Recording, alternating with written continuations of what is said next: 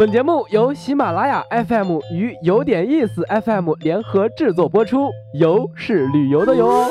如果没有一场说走就走的旅行，不如让耳朵来一次周游世界，听听有点意思，越听越有意思。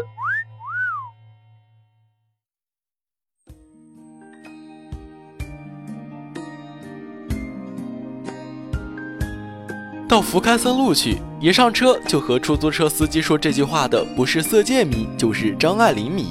你说你不记得这句台词，那估计你是忙着快进，看完重点段落就着急平复内心的激动去了。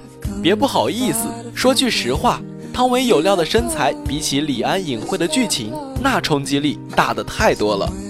俗话说得好，童话里都是骗人的，电影是假的，福开森路却是真的。只不过现在它叫武康路，放走了易先生的王佳芝，装作没事人坐上黄包车，估计还是想回到老易给他的住处。为什么是福开森路呢？老易的原型是七十六号的一把手迪莫村，给情妇安排住所，怎么也要是上档次的吧？电影里取景的武康路九十九号，过去是郑广和洋行大班住的别墅，比原著里的公寓大气，当然也更加隔音。同一条路上住的还有谁呢？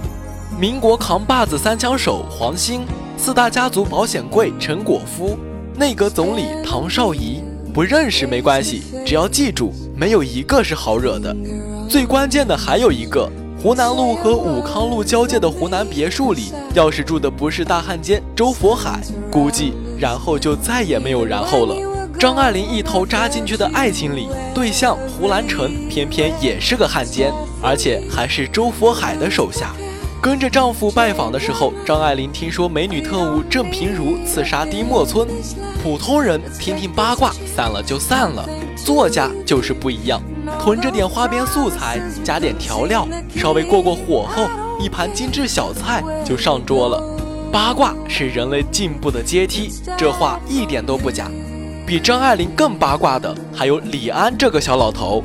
不仅拍了《色戒》，还把作者本人的经历暗搓搓加到人物身上，这部中二少年引发的作死传奇一炮而红，留下开头那句“到福开森路去”，充分告诉了我们，艺术来源于生活，把八卦上升到比较级，人人都是艺术家。